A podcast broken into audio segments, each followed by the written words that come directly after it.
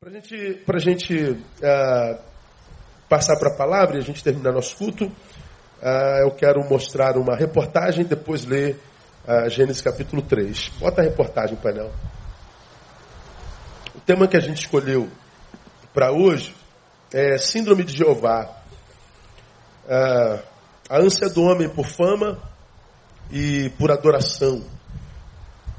De onde vem isso? Aí eu tomei esse exemplo aí, que já tem um tempo, eu, eu separei um monte de exemplos que passa da racionalidade dessa necessidade insana que o homem contemporâneo tem de aparecer e que a gente trata como normalidade, mas para mim não é normal e beira a, a uma questão espiritual muito sinistra. Esse exemplo vem ah, dos Estados Unidos, no estado de Minnesota, um, um youtuber mata sua namorada com um tiro no peito, seu namorado com um tiro no peito durante a gravação de um vídeo. Tá aí, depois você pode achar no Google. Bom, ele, no intuito de ganhar seguidores e likes, cheguei a falar sobre isso aqui lá na época, eles têm uma ideia brilhante. Vamos fazer algo que ninguém fez. Eles compraram uma arma, arma uma pistola. Ele ficou numa certa distância, comprou um livro, botou no peito e disse para a namorada: atire, tire no livro. Porque quando as pessoas perceberem que é um revólver de verdade, e que é um tiro de verdade, e que eu tive coragem de ficar na frente de um tiro, meu canal vai bombar minha visibilidade vai estourar. Os likes vão se hipermultiplicar. Bom, ele fez um teste com o livro e aconteceu exatamente isso. A menina atirou no peito dele e o livro segurou a bala. Disseram: opa, dá certo. Então o que, que ele fez?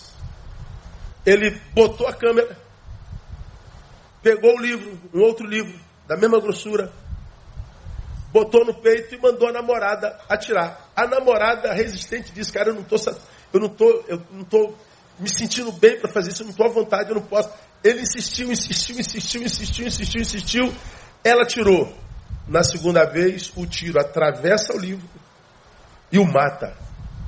Morreu atrás de um like, atrás de seguidor, atrás de querer ficar famoso, atrás de querer é, ficar famoso. Uma vida desperdiçada. Uma vida jogada no lixo pelo desejo mórbido dessa mesma vida de ser vista, de ser reconhecida, de ser adorada, de ficar famosa. Resultado: a namorada dele é, foi condenada a seis meses de prisão. Porque não, não foi tido como um crime doloso com a intenção de matar. Mas ela pegou seis meses de prisão, ela tem dois filhos tal, está deprimida até hoje. E quando eu vi essa notícia, irmãos, e, e muitas outras que eu poderia mostrar aqui, não vou fazer para não mostrar, para não, não, gastar tempo, eu, eu fico pensando de onde vem essa necessidade do homem pós-moderno de aparecer? De onde vem essa necessidade que nós temos de ser visto. De onde vem a ganância de, de aparecer, mesmo que seja como um idiotado, como um vazio, como alguém que tem um glúteo bonito, ou um bíceps bonito. De onde vem essa necessidade até de gente famosa que de vez em quando solta uma foto no, no, no, na rede e diz, pô, é, roubaram do meu celular, nada. Estão soltando para dar ibope, para dar evidência. Chega a morbidade, chega a patologia. Como é uma patologia sociologicamente aceita, a gente nem tem como patologia. É como o álcool, por exemplo, que é uma droga que mata, destrói família, desconfigura projetos de vida, mas que, porque sociologicamente aceita, não é tida como droga. De onde vem essa, essa necessidade de ser visto. Eu acredito que o nosso eu, porque caído, parece que tem sido acometido pelo que eu chamei de síndrome de Jeová. Vou tirar, prepara o videozinho que eu mandei. É, por que síndrome de Jeová? Porque ele quer ser adorado. Ele quer ser o maior. Ele quer ser tratado como um supra-humano, como um Deus. É uma, é uma, é uma patologia. Agora, de onde vem isso? Aí vem é, Gênesis 3,5, perdão, painel. Depois a gente mostra o vídeo. Onde nós lemos assim: Porque Deus sabe que no dia em que comerdes desse fruto, vossos olhos se abrirão. E leia comigo o restante. Como Deus, conhecendo o bem e o mal. Me respondam vocês, de quem é essa palavra aqui? Quem foi que disse isso aqui? Quem foi que disse? A serpente, o diabo. Deus disse à nossa mãe Eva: tudo isso é vosso, menos aquela ali. Se come, morre. Aí vem a pergunta: por que, que Deus botou essa bendita árvore lá? Se Deus não bota aquela árvore lá, ou seja, dando a possibilidade da humanidade em Eva desobedecê-lo, ou seja, fazer a sua própria vontade, se Deus não dá essa oportunidade a Eva, Deus nos faria escravos da sua vontade sem que nós soubéssemos. Deus poderia não ter posto, me condenaria a fazer o que Ele quer, me condenaria a ser um fantoche dele, me condenaria a ser um, um bonequinho de estimação dele, sem que nós soubéssemos, porque nós não conheceríamos desobediência.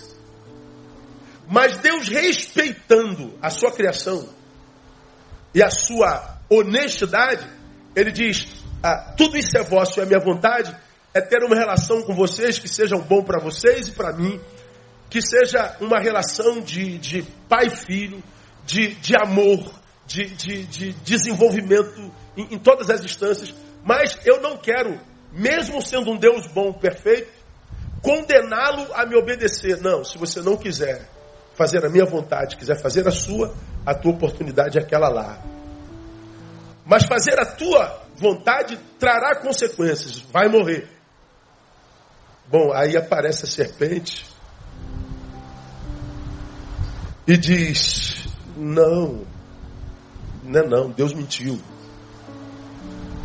O problema é que Deus tem complexo de identidade, ele tem uma crise de identidade muito forte. E ele não suportaria concorrência.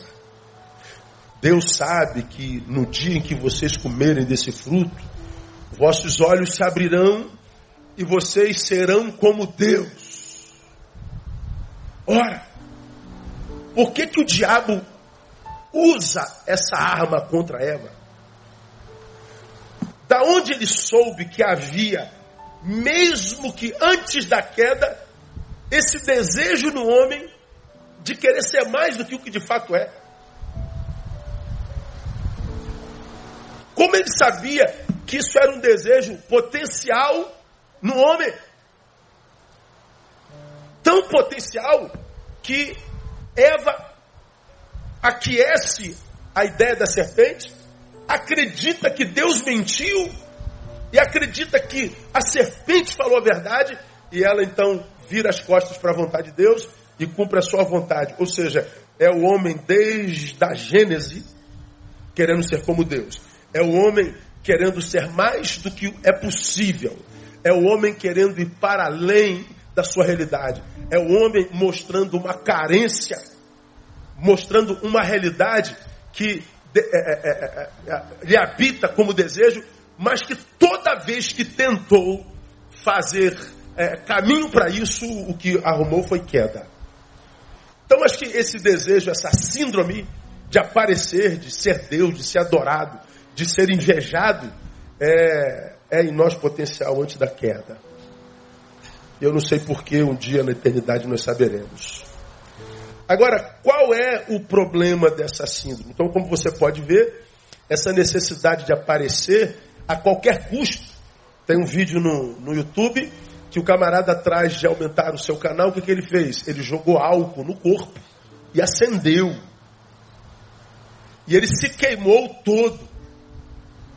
Voltou algumas semanas depois, todo queimado, chateadíssimo e esculachando o, o, o pessoal do Facebook, porque não deu o like que ele imaginou que ia dar. Pô, eu estou aqui me sacrificando por vocês, me queimei todo, joguei álcool. Vocês já viram alguém jogar álcool no corpo e queimar? Eu fiz isso por vocês e vocês não curtem a minha, a, o meu sacrifício. Aí eu pergunto, quem pediu a ele para fazer isso, irmão? Da onde ele tirou isso? É síndrome de Jeová. A gente quer aparecer. Aí eu queria mostrar esse videozinho para você aí. Dá uma olhadinha nele. Tem que ler a, a... Quero sumir. Deu para entender não? Deu, né? Ah, um sujeito que passa por uma crise horrenda, mas na rede ele vende uma outra imagem. Aí aparece lá, likes, likes, likes. Opa. Perde a esposa porque a esposa estava com outro. Estou numa relação aberta. Olha que pós-moderno, né? Foi eu que quis sair. Estou com um novo amor. Nada, era prostituta. Trabalho bombando, nada. A palestra dele foi horrível. Foi mandado embora correndo atrás dos meus sonhos. Uma farsa. É uma síntese, é doença. Qual o problema dessa síndrome para mim, irmão? É que há um eu em nós que quer adoração. É claro que é. Por quê? Por que, que essa síndrome para mim é um problema? Hoje eu não vou me demorar, eu prometo. Primeiro porque gera no homem esse desejo de algo que não nos compete desejo de adoração. Nós não fomos criados para sermos adorados. Nós nascemos para o louvor da glória do nome do Senhor. Diga glória a Deus. Eu não nasci para ser adorado. Eu nasci para adorar. É diferente. Só que quando nós somos acometidos por essa síndrome pós-moderna, nós requeremos, consciente ou inconscientemente, esse desejo de adoração. Nós queremos o like, nós queremos o reconhecimento. Ou seja, o que nós queremos é ser o centro das atenções. O que nós estamos querendo, consciente ou inconscientemente, é ser o centro do universo. O que a gente quer é glória. E quando a gente quer ser o centro, quando a gente quer é, ser o centro do universo, quando a gente quer glória, quando a gente quer estar bem em todos, mesmo que a gente esteja morrendo, o que nós estamos construindo, irmãos, é a, a, a possibilidade de viver uma frustração existencial. O que a gente está vivendo é o que eu chamo a vida inteira de autossabotagem. Se eu, se eu crio um mundo paralelo para o qual eu me retiro em função desse mundo desgraçado no qual eu vivo, e me retiro para lá, eu estou eu, eu me auto-sabotando. Porque é, retirado para lá, eu estou largando esse à mercê da sorte. Eu estou estabelecendo status quo. Eu estou investindo aqui, ó. Então, é, é, é eu estou investindo numa imagem, não na realidade. Então, o que eu estou construindo para mim é uma frustração de, existencial. Ora, de onde vocês acham que vem a nossa incapacidade de lidar com nãos na vida? Por que, que a gente tem ojeriza não? Disseram não para a gente, a gente se revolta. Negaram um desejo nosso, a gente se revolta. Tiraram a gente do lugar que a gente gostava, a gente se revolta. A gente sai e não sentem a nossa falta como a gente queria que sentisse, a gente se revolta. De onde vem a nossa revolta com os nãos da vida? É porque a gente tem uma imagem superestimada de nós mesmos. Quem você pensa que é para dizer não para mim? Quem vocês acham que são para não sentir a minha, minha falta? Quem vocês acham que são para não ter batido nas minhas costas é, em função daquilo que eu fiz, seja na igreja, no trabalho. Quem vocês pensam que são? Pois é, a pergunta não é quem vocês pensam que são. A pergunta que nós devemos fazer é quem eu acho que eu sou. A ponto de achar que eu não posso ser reprovado. A ponto de achar que eu não posso ser disciplinado. A ponto de achar que a porta não pode bater na minha cara. achar que eu posso passar invisível aos olhos de quem quer que seja. Quem você pensa que é? De onde você acha que vem essa nossa incapacidade, essa nossa revolta de lidar com os dons da vida? De onde vocês acham que vem a nossa incapacidade de, de, de, de lidar com, com, com, contrariedades e confrontamentos? Por que, que a gente não consegue discordar mais em paz? Por que, que toda discordância acaba em briga? Por que, que toda discordância acaba em litígio? Por que, que se eu acho que é vermelho e você acha que é amarelo, você acha que está certo e eu acho que estou certo? Então vamos chegar num denominador comum, vamos misturar as cores e arrumar uma que a gente caminhe junto. Não. Nós não abrimos mão das nossas verdades, porque não é possível que eu esteja errado. Da onde nós tiramos essa ideia de que não é possível que eu esteja errado? Da onde nós achamos que é, só porque nós discordamos nós temos que brigar, nós temos que viver litígio. Por que, que a gente não consegue mais discordar e rir? Por que, que a gente não consegue mais discordar e zoar? Estava vindo para o púlpito agora, aí o cara fala assim, pastor, 4 a 1 Meu Deus do céu. Falei, o Flamengo ganhou o Corinthians agora de 4 a 1 né? Aí eu falei, meu Deus do céu, eu não aguento mais ouvir isso. Segue o líder. Segue o líder. Segue o líder, segue o líder. Oh, meu Deus do céu, tem misericórdia, Senhor. Eu vou brigar com o flamenguista? Ele tem que curtir mesmo. Eu queria estar no lugar dele ou você não? Diga o Fluminense, eu não queria estar no lugar dele. Diga Botafogo, Vascaíno, você não queria estar lá. É. Agora, eu vou brigar com o sujeito, nada. Vamos fazer piada, pô. Hoje é a hora de eu ser zoado, mas futebol não é assim mesmo? Amanhã, zoado é ele. Hoje eu, eu, eu, recebo a lambada, amanhã quem dá a lambada sou eu, a vida é assim. Agora por que, que a gente não consegue mais? Tem que ter briga, tem que ter paulada, tem que ter humilhação, tem que diminuir. Da onde vem essa forma maldita de ser hoje? De um sujeito que está tomado por essa síndrome e que não admite hipótese de erro. Quem não erra é Deus. Se há um errado no nosso litígio, o errado é você. Aí nós perdemos a capacidade de dialogar. Porque dialogar é, é mais do que conversar. Problema é que hoje a gente não dialoga. A gente senta à mesa até. Só que a gente senta na mesa armado para convencer o outro de que ele está errado. A gente não senta na mesa desarmado para, quiçá, ser convencido de que nós estamos errados. Não existe a possibilidade de eu estar errado. Quem é da direita não tem a menor chance de estar errado. O pessoal da esquerda aqui não presta. O pessoal da esquerda está plenamente convencido que o da direita está errado. Ninguém está errado. Nós vivemos num mundo de gente completamente cheia de razão. Por quê? Porque nós vivemos num mundo de deuses. De gente é, que tem síndrome de Jeová. Inerrantes. E aí o que, que acontece? A gente perde amizades, rompe com o pai, rompe com a mãe, rompe com a igreja, rompe com o pastor, rompe com todo mundo. Ora, meu irmão, é muita insanidade. É muita loucura. De onde que vem isso? Dessa bendita síndrome. Mas, de onde vocês acham que vem a incapacidade de alguns em se render, por exemplo, à existência de um Deus inexplicável e absurdo? De onde vem? Eu não acredito em Deus. Por que, que não acredita? Porque você acredita em Deus, você vai ter que admitir que há alguém maior do que você. E é impossível para mim admitir que há um Deus tão poderoso como esse. Ora, é, é, é síndrome. Se me rendo, admito alguém superior a mim. Isso meu eu não tolera. E aí o que, que acontece, irmão? Nós andamos num tempo de gente fracassada, mas que não se admite como tal, porque na rede vem de outra imagem. E ele caminha pela terra com a imagem daquilo que ele projetou na rede, e ele vai vivendo uma mentira. Nós vivemos num mundo de falsidades. E o engraçado é que todos nós sabemos disso, por isso a nossa dificuldade de confiar em alguém hoje. A gente não consegue confiar em mais ninguém. Ainda mais quando alguém chega perto de você sendo muito bonzinho, te ajudando. E você fala, pô, mas qual é? Por que está sendo bonzinho desse jeito? Está me ajudando por quê? Toda vez que alguém chega fazendo bem para a gente, a gente imagina que ele está pensando numa segunda intenção. A gente não acredita mais na bondade do homem.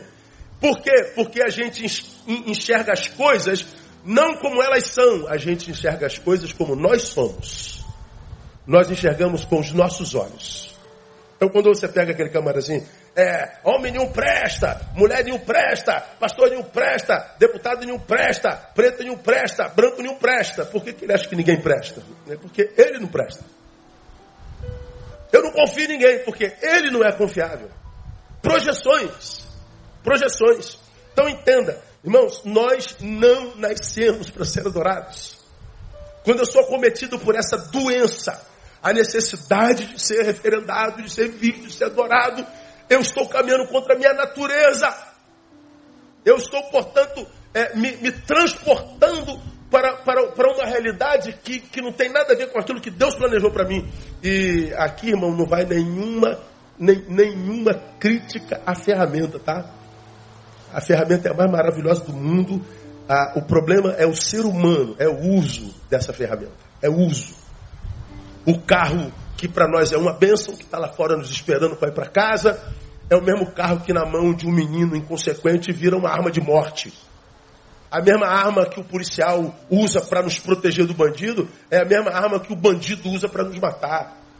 A mesma rede, que é um instrumento, uma ferramenta de trabalho maravilhosa, uma ferramenta de comunicação maravilhosa, é a mesma rede que usada pelo ser humano errado transforma a vida dele numa impossibilidade.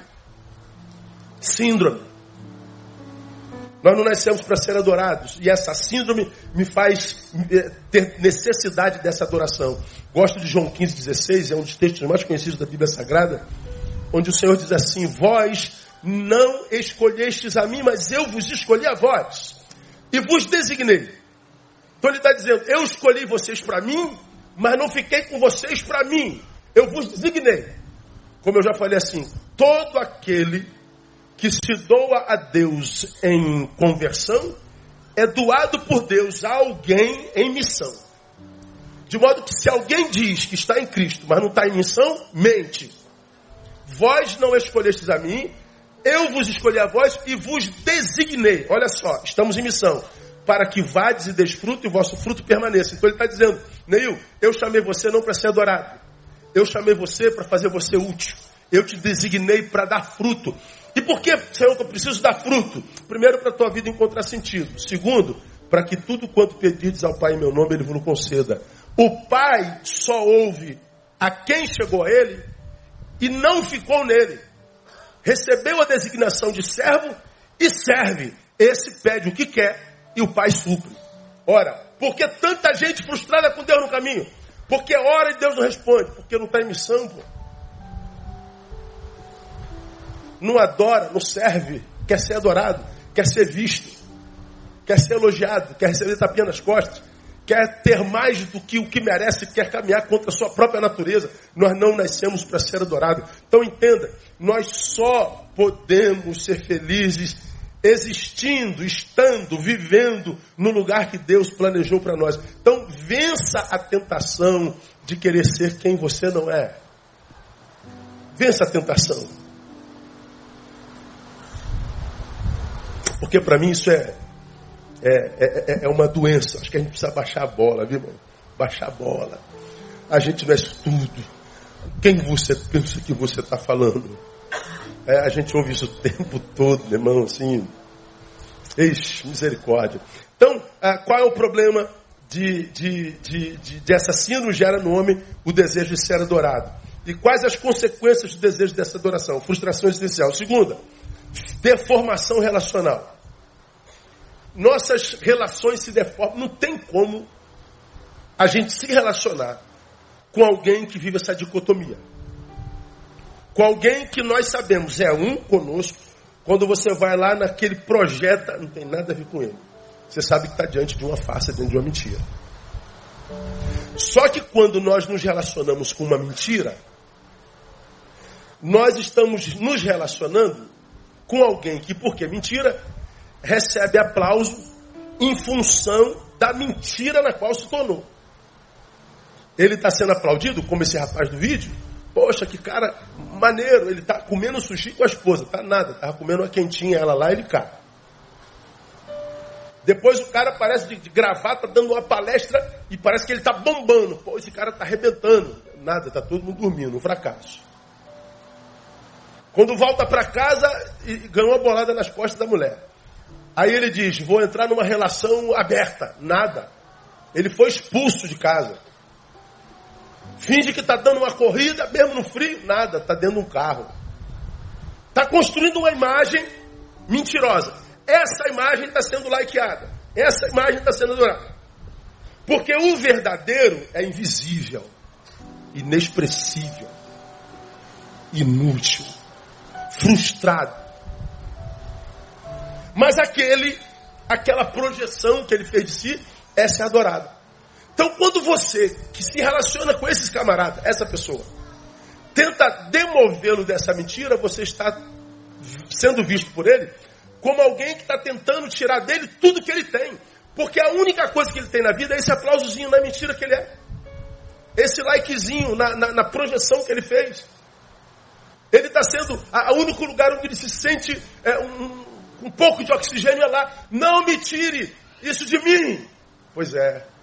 Você não consegue conviver com uma mentira dessa de forma saudável. Não dá. A gente vai deformando a nossa relação toda. Quando Eva dá o fruto a Adão, lembre, ela imagina estar compartilhando com ele uma grande bênção. Meu amor, olha aqui. Que fruto lindo, que fruto gostoso. E olha, a gente ficou sem isso tanto tempo porque Deus disse que a gente morreria. Mas eu estava conversando com a serpente, ela disse que não. Então ela compartilha com Adão. Ela acha que está abençoando. Então muitas vezes nós destruímos relacionamentos convictos de que a culpa é do outro. Porque o que a gente acha que está compartilhando com ela é bênção. Mas não foi bênção coisa nenhuma. É que nós estamos compartilhando algo a partir da nossa deformação e não da nossa verdade. Nós estamos compartilhando uma coisa que não tem nada a ver com a, a materialidade da nossa vida, mas com a, a, a virtualidade dessa mesma vida. E a gente vai adoecendo o casamento, a gente adoece filho, a gente adoece todo mundo. A gente adoece tudo pelo que a gente passa e no que a gente toca. O eu doente, esse que é cometido pela síndrome de Jeová, sofre é, não só por não ter materialidade na sua existência, mas ele acaba sofrendo também com o eu do outro, quando esse outro é mais adorado que o dele. Esse eu doente sofre muito com a tua ascensão. Aí você vê casais acabando por quê? Porque de repente a mulher passou a ganhar mais do que ele. Porque ah, um ou outro passou acima na sua projeção social. Ele agora é, se sente menor do que aquele a quem ama. Mas porque está doente, nem de, abaixo de quem ama ele consegue ficar. O eu doente não permite. Mas é, só, é seu amor, mas eu não consigo ficar abaixo de ninguém. Por que, que eu não consigo ficar abaixo de ninguém? Porque eu estou doente. Aí nós vamos desconfigurando as nossas relações. O eu doente sofre com a liberdade alheia, por exemplo. Mesmo que seja também a liberdade de quem ele ama. Aí a gente vê pais sofrendo absurdamente quando simplesmente descobre que seus filhos cresceram. Pastor, meu filho fez 17 anos. E meu filho não quer mais vir para a igreja. Eu não admito, meu pastor que, que eu faço? Falei, não sei. Eu não sei como é que se força alguém para vir para a igreja. Eu não sei como é que se força alguém para estudar o que não quer. Eu não sei como é que se força alguém a fazer nada. Agora, como esse alguém é um eu outro, é um, é um outro eu, melhor dizendo, ele tem vida própria. Ele tem desejo próprio. Ele tem vontade própria. Nossos filhos um dia fizeram o que a gente quis, mas nossos filhos, lamentavelmente, ou graças a Deus, crescem. Suas asas estendem-se, esticam-se, e agora eles voam, e a gente perde o poder, e a gente sofre com a liberdade deles. Por que, que a gente sofre? Porque há um eu em nós dizendo: Eu não suporto liberdade, que seja liberdade para além daquela que eu possa dominar. Eu sou Deus. Ah, irmão, queria eu poder botar um bridão na boca das minhas filhas e, e tratar igual um cavalinho. Cavalo, então, aí vai o cavalo, nada. A gente diz assim, minha filha é assim. Aí eu assim, pai, desculpa, não é assim que eu creio não, então dá licença. Aí tem que dizer, é, dou, dou licença. Vamos comer um hambúrguer? Vamos comer um hambúrguer. Acabou. O que, que a gente faz? Acredita no que deu. Acredita na educação que deu. Acredita no que você tem em casa. Acredita que o que você tem será um lugar que será referência para os lugares por onde teu filho passará. Não sofra.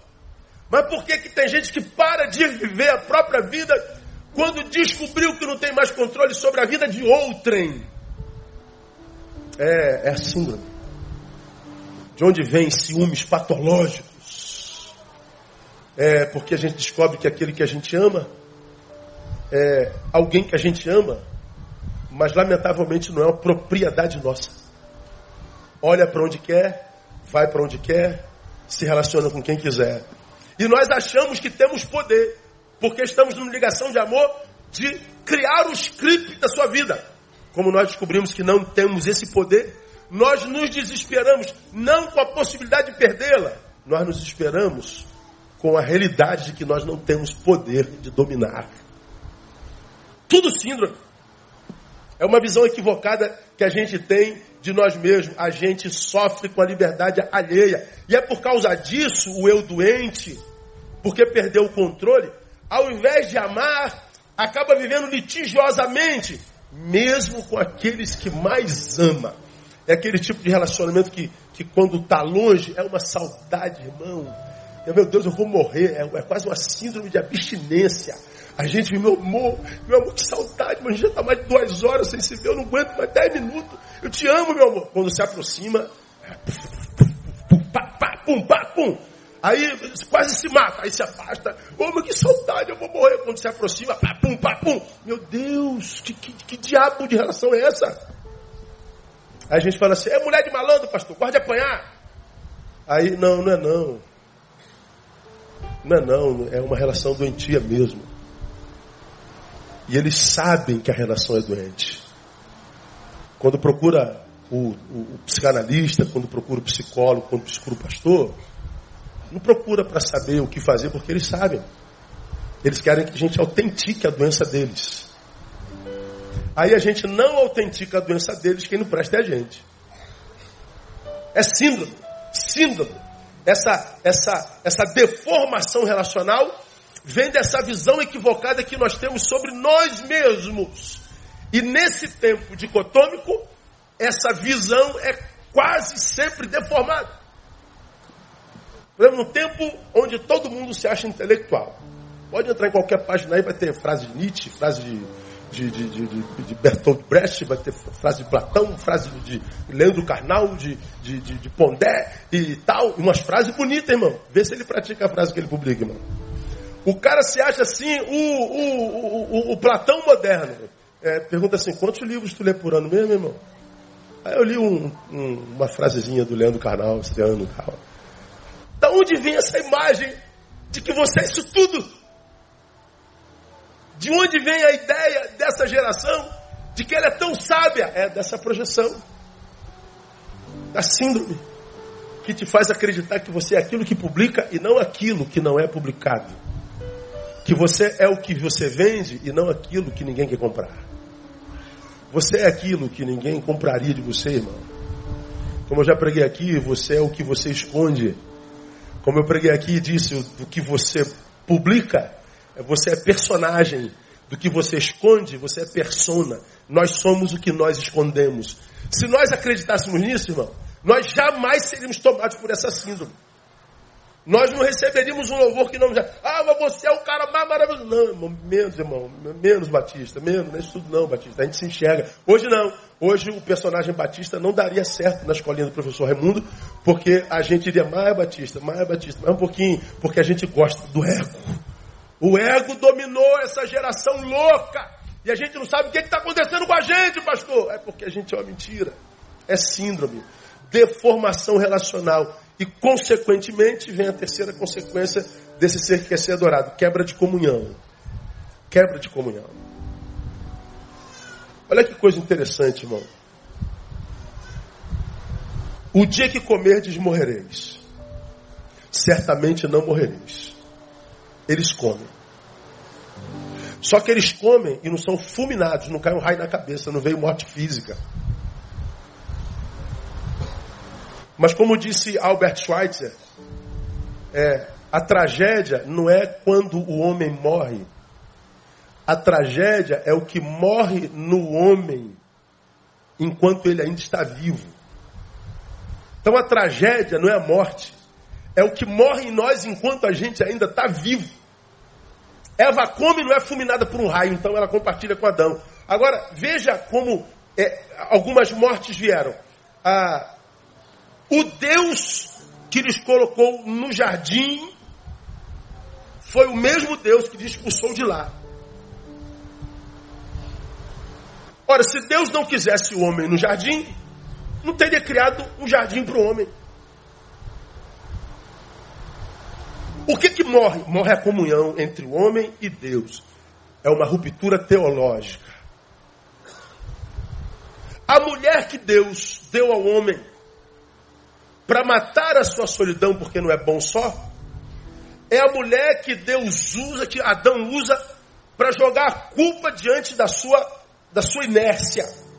Porque, como diz a, a, o livro que nós estamos estudando aí, A Sombra da Escuridão, a Larry Crabb, quando ele escreveu O Silêncio de Adão, a pergunta que Larry Crabb trata é: onde estava Adão quando Eva trocava aquela ideia com a serpente por tanto tempo? E ele diz que a tragédia da humanidade não foi a ação da Eva, foi o silêncio de Adão. Aonde estava Adão quando a tragédia acontecia? Para Larry Crabb, Adão estava presente, mas não interviu. Quando Deus vem e descobre o pecado, Adão diz: Foi ela, foi ela. Ele não assume o seu papel na trama desconstrutiva. Foi a mulher. Então houve uma ruptura teológica e houve uma ruptura sociológica. Homem e homem, ser humano e ser humano. Deus pega a ambos e joga para fora do jardim uma ruptura ecológica. Nós passamos a maltratar a nossa casa. Nós passamos a maltratar o nosso planeta, a nossa terra. Morreu um monte de coisa, irmão. Porque os homens queriam ser mais do que o que de fato eram e o que a gente está vendo de morte na nossa vida hoje, irmão, morte da nossa relação saudável, morte da nossa relação com Deus, morte vocacionais, quanta gente vocacionada, quanta gente cheia de talento dada pelo, pelo Pai, quanta gente, irmão, com mentalidades maravilhosas, capacidade de criação, quanta gente com dom de misericórdia, capacidade de acolher, tanta gente que poderia fazer muito mais para Deus estão aí parados como tenho pregado na quarta-feira, viraram o túmulo das suas próprias possibilidades, ociosidade. Gente que poderia estar vivendo muito além daquilo que vive hoje. Podia ter muito mais orgulho de si mesmo, mas estão prostrados. Não conseguem ascender, não conseguem ver os rios de água viva fluírem. Por quê, irmão? Porque essa bendita síndrome quebra a comunhão. O Deus que lhe dava provisão Agora diz: Porquanto deste ouvido a voz da tua mulher, comeste da árvore, é, que ordenei dizendo: Não comerás, maldita é a terra por tua causa. Em fadiga comerás dela todos os dias da tua vida.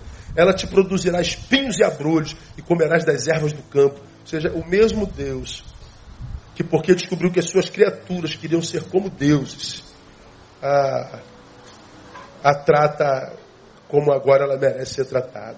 Então, o Deus que lhes dá graça de encher a terra, agora diz que a terra, por causa da sua postura, será coberta de dor, espinhos e abrolhos. Então, meu irmão, na minha cabeça não cabe, me perdoem, quando eu me encontro com um cristão dizendo assim: por que, que Deus não faz nada? Onde é que Deus está? Será que Deus não está vendo essa catástrofe que a gente está vivendo? Será que Deus não vê o mal proliferando terra? Deus vê, claro. Mas Deus respeita a escolha que nós fazemos e fizemos na vida. Isso tudo é produção nossa. Isso tudo é, é, é, é, é arte das nossas próprias mãos.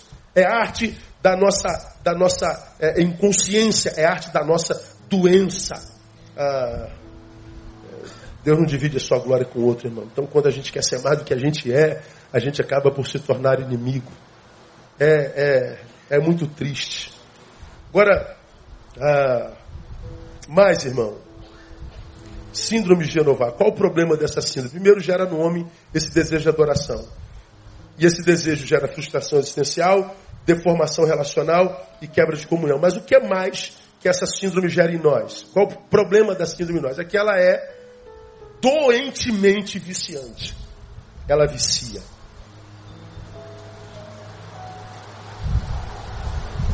Ah, a nossa imagem é viciante, é assim um negócio de maluco. É só você ver, já falei disso sobre.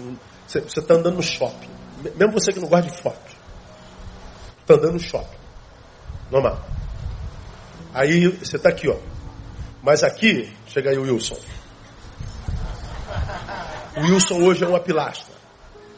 É que eu uso muito esse negocinho aqui, eu chamo de Wilson, tá, irmão? Você que nunca viu. Ó, eu tô andando aqui no shopping, no corredor do shopping. O Wilson é uma pilastra. E a pilastra tem espelho. O que, que a gente faz, ó? É assim ou não é? Fala a verdade, irmão. Porque a gente gosta de se ver. A nossa imagem nos apetece. Você vê um espelho.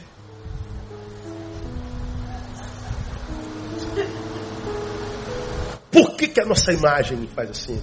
Talvez porque nós sejamos imagem de Deus. Alguma coisa de Deus em nós que quando a gente vê, a gente ama, a gente gosta. Ela é importante, tanto que a gente gasta o maior tempo da vida tentando manuteni-la. Gente, quando percebe no espelho que a sua imagem está derretendo, não adianta, o cara mete botox, ó. E, faz aquela boca que só eu e você sabemos que a gente vê por aí. Que só quem botou botox não vê. Entendeu como é que é, irmão? Estão entendendo o que eu estou falando, não? Então, aí é, é um negócio de maluco, irmão. Tô, domingo passado, eu estou me arrumando para vir para a igreja, está passando o negócio dos cantores cantando lá na Globo. Tá passando, eu não vejo o Globo, zerei com a Globo totalmente. Aí eu estou lá passando, tá, tá, os cantores cantando, eu estou vendo os jurados.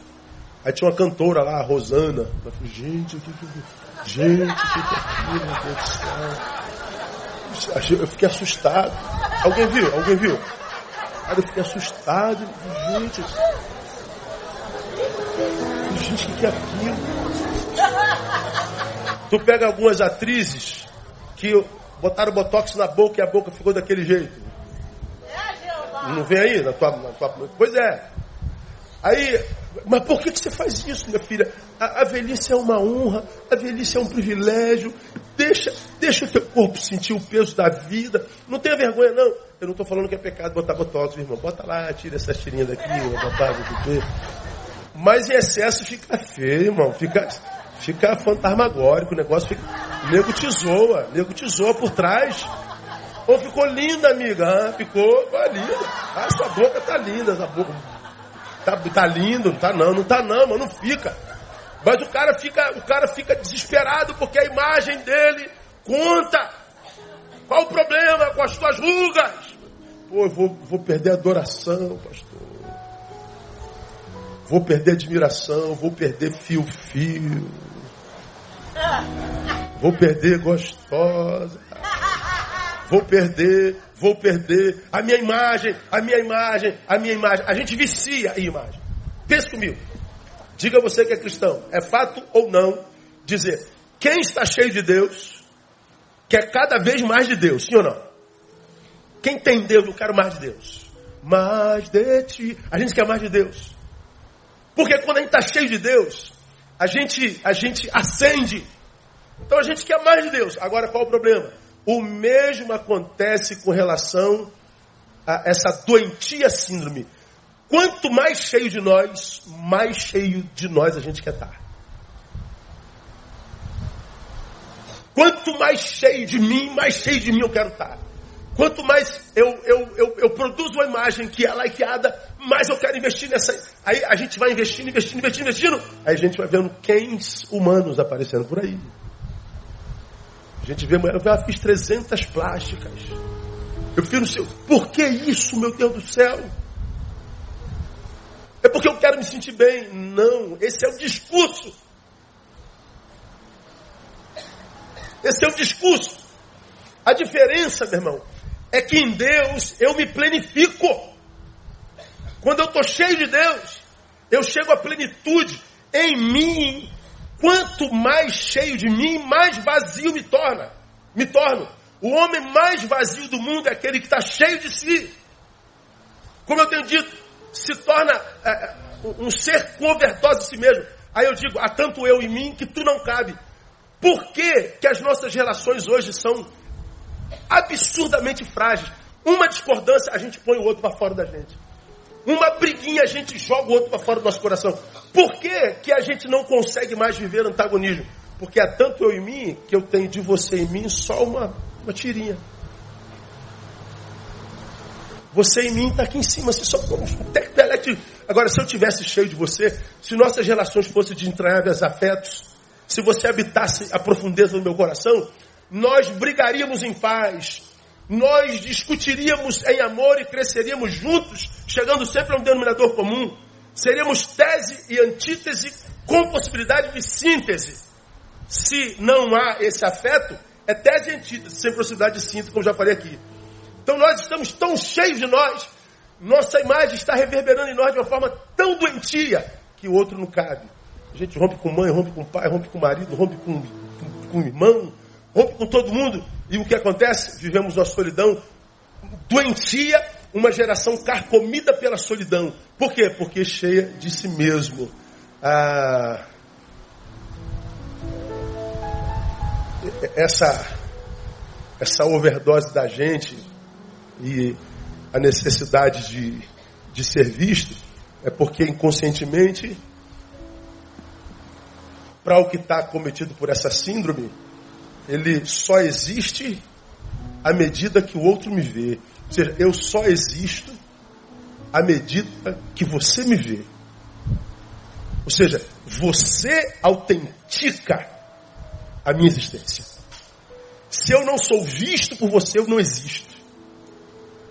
A minha invisibilidade é absurdamente angustiante porque eu não existo se você não me nota. Eu não existo se você não me dá like. Eu não me existo se você não me, não me clica.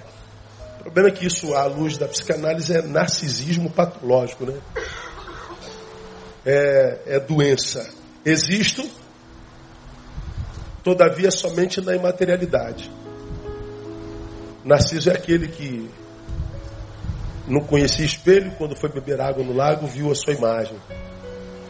Se apaixonou pelo cara do lago, e aquele cara do lago tomou toda a sua existência. Não cabia mais ninguém lá.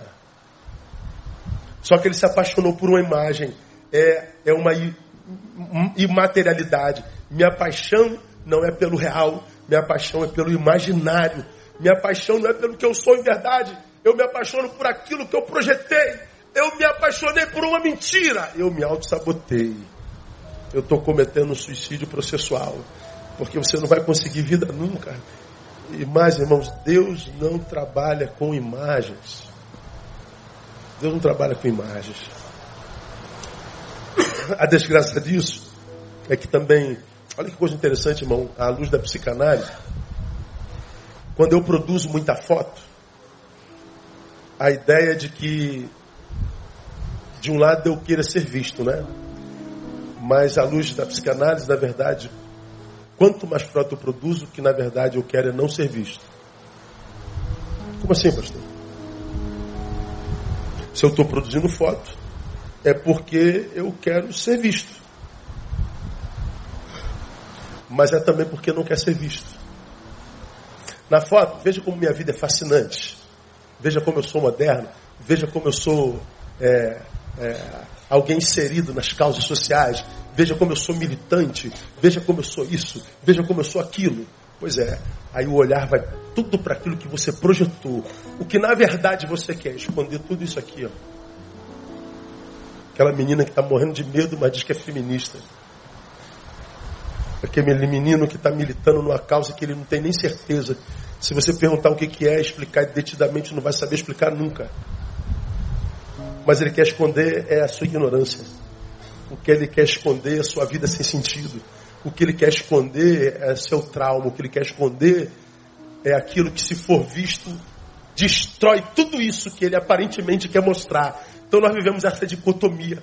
A gente quer que veja aquilo que a gente não é mas ao mesmo tempo a gente quer esconder aquilo que na realidade a gente é. É isso. Li esses dias que a Kim Kardashian fez uma viagem para o México e ela disse que nessa viagem de quatro dias ela tirou seis mil selfies. Tá bom para tu, irmão? Pô, pastor, eu pensava que era o mais doente na vida, tem mais doente do que eu. É, seis mil selfies.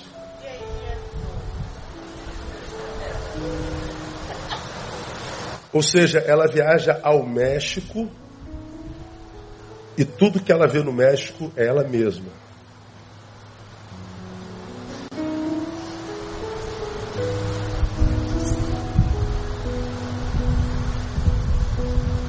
Eu vou para o México, ó, as praias. Aí nós nos tornamos, como eu já preguei aqui, a geração do registro do momento não vivido. Eu registro um momento que eu não vivi. Aí eu tenho o registro do lugar que eu nem vi. Eu estava olhando para a minha imagem na foto. Eu só me enquadrei naquela praia linda, naquela montanha maravilhosa, naquela coisa maravilhosa, mas eu estava olhando para mim, registrei e fui embora e publiquei, estou esperando os likes. O momento está registrado, mas o momento não foi vivido. Nós não vivemos momentos, como você tem aprendido aqui, chegamos lá na frente vazios. O vazio é vida não vivida. Me lembro e citei isso aqui no passado. Há um dia na Inglaterra que a rainha da Inglaterra sai com a sua carruagem no meio de Londres para ter contato com os seu, seus súditos. Aí está lá a velhinha descendo da carruagem, ela estava aquela multidão é, com, as, com as ruas cercadas, e ela está passando na carruagem. Aí a velhinha, em algum momento, porque viu um monte de velhinha assim do lado da outra, colega! Aí a, a rainha parou, desceu da carruagem, e ela foi em direção às velhinhas. Aí as velhinhas, todo mundo abraçando a rainha e tal. Aí tinha uma jovem do lado, desesperada. Como é que, como é que ela estava aqui? Aí ela, ela, ela, ela, ela com, com a bolsa, ela está aqui. A rainha desceu e a velhinha está tudo lá abraçando a velhinha. Aí a jovem está assim, meu Deus do céu, lá Jesus. A, a, a rainha está aqui, na tua cara. Dá um beijo nela, miserável. Não, está aqui. Cadê você? Quando ela for tirar foto, a rainha já indo embora. É a geração que quer registrar um momento, não vivê-lo. Podia ter dado um beijo na rainha, cheirado a rainha, roubava a coroa da rainha e guardava. Saia correndo. Tem uma história para contar. Mas não, eu estou atrás de registrar o momento. É, passou. Passou, jovem. As velhinhas vão dizer: Eu abracei a rainha. Eu senti o cheiro da rainha. Eu toquei na rainha. A rainha me tocou. Eu tenho uma história para contar para os meus netinhos. Os meus netinhos, você sabia que a tua avó, hoje falecida, uma vez a rainha desceu para falar com ela? Ó, a história está aí. Mas não, nós queremos registrar. Síndrome, doença.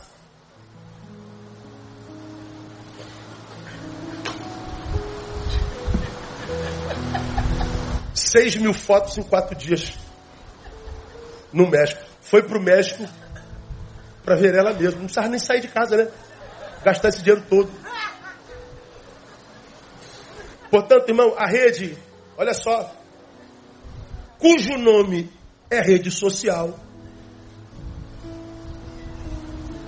deveria socializar, mas lamentavelmente virou num lugar de se esconder.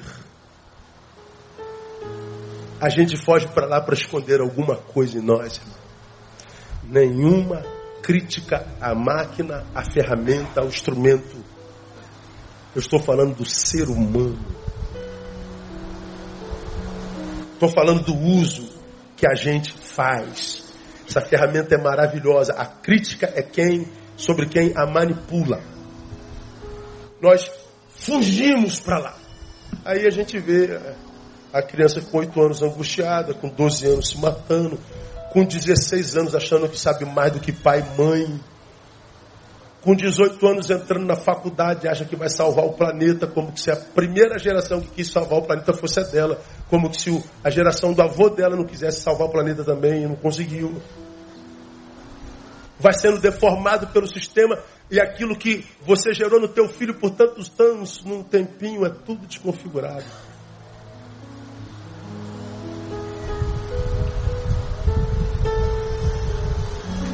Aí o problema se torna espiritual, porque esse eu do qual a gente vive uma overdose é o mesmo que Jesus no início de tudo disse, quer vir após mim, negue-se a si mesmo. Como nós temos uma overdose de si mesmo, a nossa frustração é inclusive com Deus perfeito. Eu estou na casa de Deus, eu estou na presença de Deus, eu ouço a palavra de Deus, eu louvo a Deus, eu contribuo com a casa do seu Deus, mas não acontece.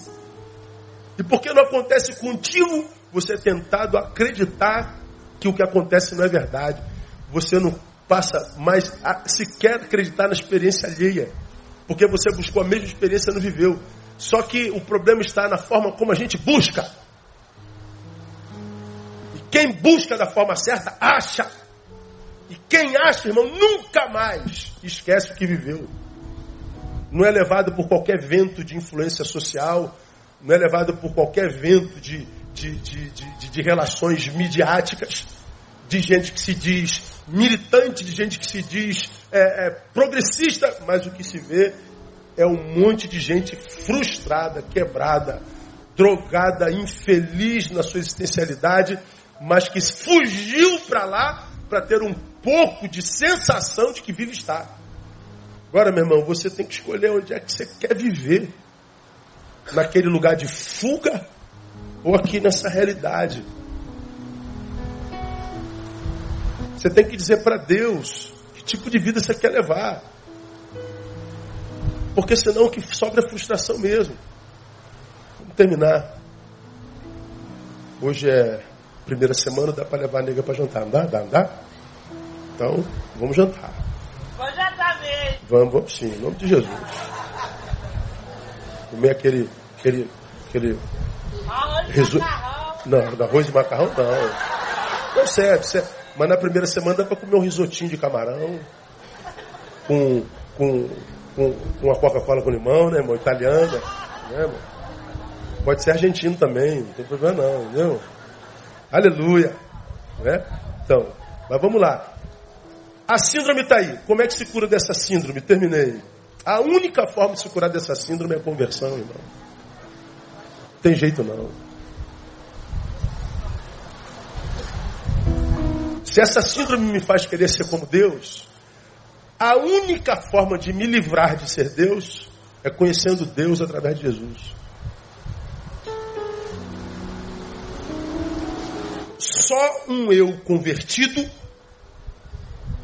pode dizer, por exemplo, Gálatas 2:20, já estou crucificado com Cristo e vivo não mais eu, mas Cristo vive em mim e a vida que agora vivo na carne, vivo-a na fé no Filho de Deus, o qual me amou e se entregou a si mesmo por mim. Para alguém dizer vivo não mais eu, só se for pela conversão. Porque se não for pela conversão, irmão, eu quero é que você veja a minha vida, eu quero que você inveje a minha vida, porque a tua inveja autentica a minha existência. Ser visto por você dá sentido à minha. O problema, irmão, é que está todo mundo cheio de problema. O problema é que está todo mundo tentando superar os seus próprios problemas, não tem tempo para ficar invejando a vida inteira. E uma hora a gente acaba sozinho. Então é só através da conversão. Então quando você fala de conversão, de transcendência, essa geração que foge para a rede diz que é coisa de gente menor. A palavra diz que é coisa de gente maior. Porque a única forma de mudar a realidade é mergulhando nela. E não fugindo para uma esquizofrenia social. Porque isso é quase esquizofrênico. É só pela conversão. Mas só um convertido é capaz de dizer: é necessário que ele cresça e que eu quê? Diminua. Está lá em João 3,30. Meu irmão, num tempo como esse nosso, um ser humano fala assim, que eu diminua, você vai ver, você está doente, meu. Você tem que aparecer, rapaz. Você tem que aparecer para a vida, você tem que, você tem que. E quando você não é visto, é como se você não existisse. Por que você não tem rede social, menino? Você tá, tá louco, rapaz?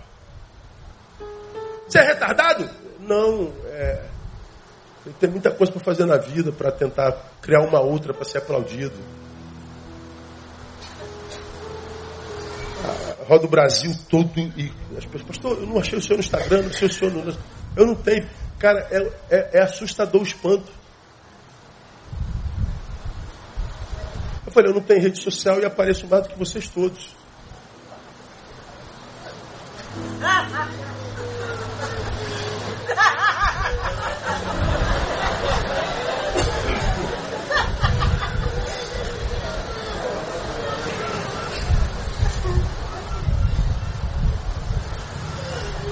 A minha vida não é autenticada pelo outro.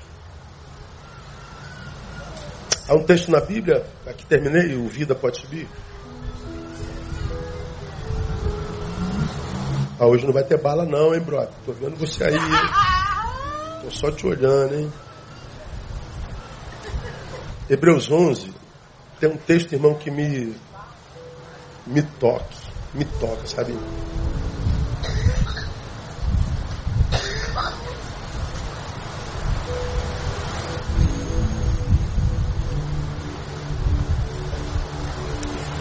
Fala dos homens de fé, e a respeito dos quais, no versículo 16, diz assim, Hebreus 11, 16. Ah, eu não mandei, né, pai? Desculpa aí. Mas, oh, já está aí, o cara não é fraco, não. Mas agora, está falando dos homens de fé, desejam uma pátria melhor. Isto é, a celestial. Aí, essa segunda parte me toca muito. Pelo que também Deus não se envergonha deles de ser chamado seu Deus, porque já lhes preparou uma cidade. Faz referência a um grupo de gente que, embora tenha recebido a promessa, não alcançou a promessa. Que passaram pela terra dos homens e certamente, porque não alcançaram a promessa, seriam chamados de fracassados. Mas Deus diz na sua palavra que esses homens eram tão grandes em Deus que o mundo não era digno deles. E a respeito deles, Deus diz: pelo que também Deus não se envergonha deles de ser chamado seu Deus. Porque era gente que preferiu uma realidade aos olhos dos outros fracassada, porque não alcançaram a promessa, do que se retirar para uma farsa só para receber aplauso. Aí, a partir disso, irmão, uma pergunta que eu faria a cada um de vocês: quando Deus olha para você, Deus sente vergonha ou orgulho? A que nível de farsa está a sua vida? A que nível de dicotomia é a tua existência? Repito, nenhuma crítica à ferramenta a crítica é ao manuseio dela. Porque deveria socializar, me aproximar, se tornou um lugar de fuga. Aqui eu sou, mas quando eu volto para a vida real não tenho materialidade. A minha existência não, respalda aquilo que eu vendi. O que sobra aqui é angústia, vazio, e é uma, é, é uma frustração para a gente mesmo, porque o que eles aplaudem não é a minha, é ele. Eu vivo um litígio com a minha própria imagem. De um lado, recebo o louro do aplauso que ele recebe, mas ao mesmo tempo eu tenho inveja dele. É uma loucura, cara. Então, irmão, para que a gente passe por essa vida dicotômica, vivendo uma vida real, simples, mas pé no chão, uma vida que talvez não, não atraia aplauso de, de, de milhões de pessoas, mas como eu tenho dito aqui nos últimos domingos, se você tiver aplauso de duas mãos, da mão de Deus, se Deus te aplaudir, acabou, irmão. É vitória. Então a, a, a minha oração é que a gente, nesse mundo de gente doente, porque para mim é doença mesmo. Leia todos os livros psicanálise se você puder, leia sobre isso. Ouça os sábios que estão dizendo sobre essa dicotomia essencial. Você vai ver autenticado tudo que eu estou te dizendo aqui. É uma síndrome chamada de nomofobia. No mobile é, é, é o efeito do tecnológico em mim, como isso tem matado a nossa humanidade. Então, meu irmão, a, até de tecnologia Jesus é Senhor.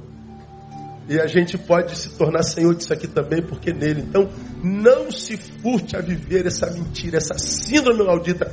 Não, não, não permita que o outro seja aquele que autentique a tua existência. Você é mais do que isso. Você é mais do que um like. Você é mais do que um, uma projeção. Você é alguém precioso por quem Deus morreu. Para quem Deus mandou seu filho. Não se preste a ser essa farsa para ser aceito por uma sociedade doente. Tenta ser um filho simples, real, que do qual Deus sinta orgulho.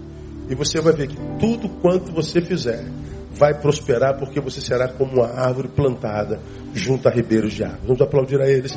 Vamos ficar em pé. Vamos embora. Aleluia.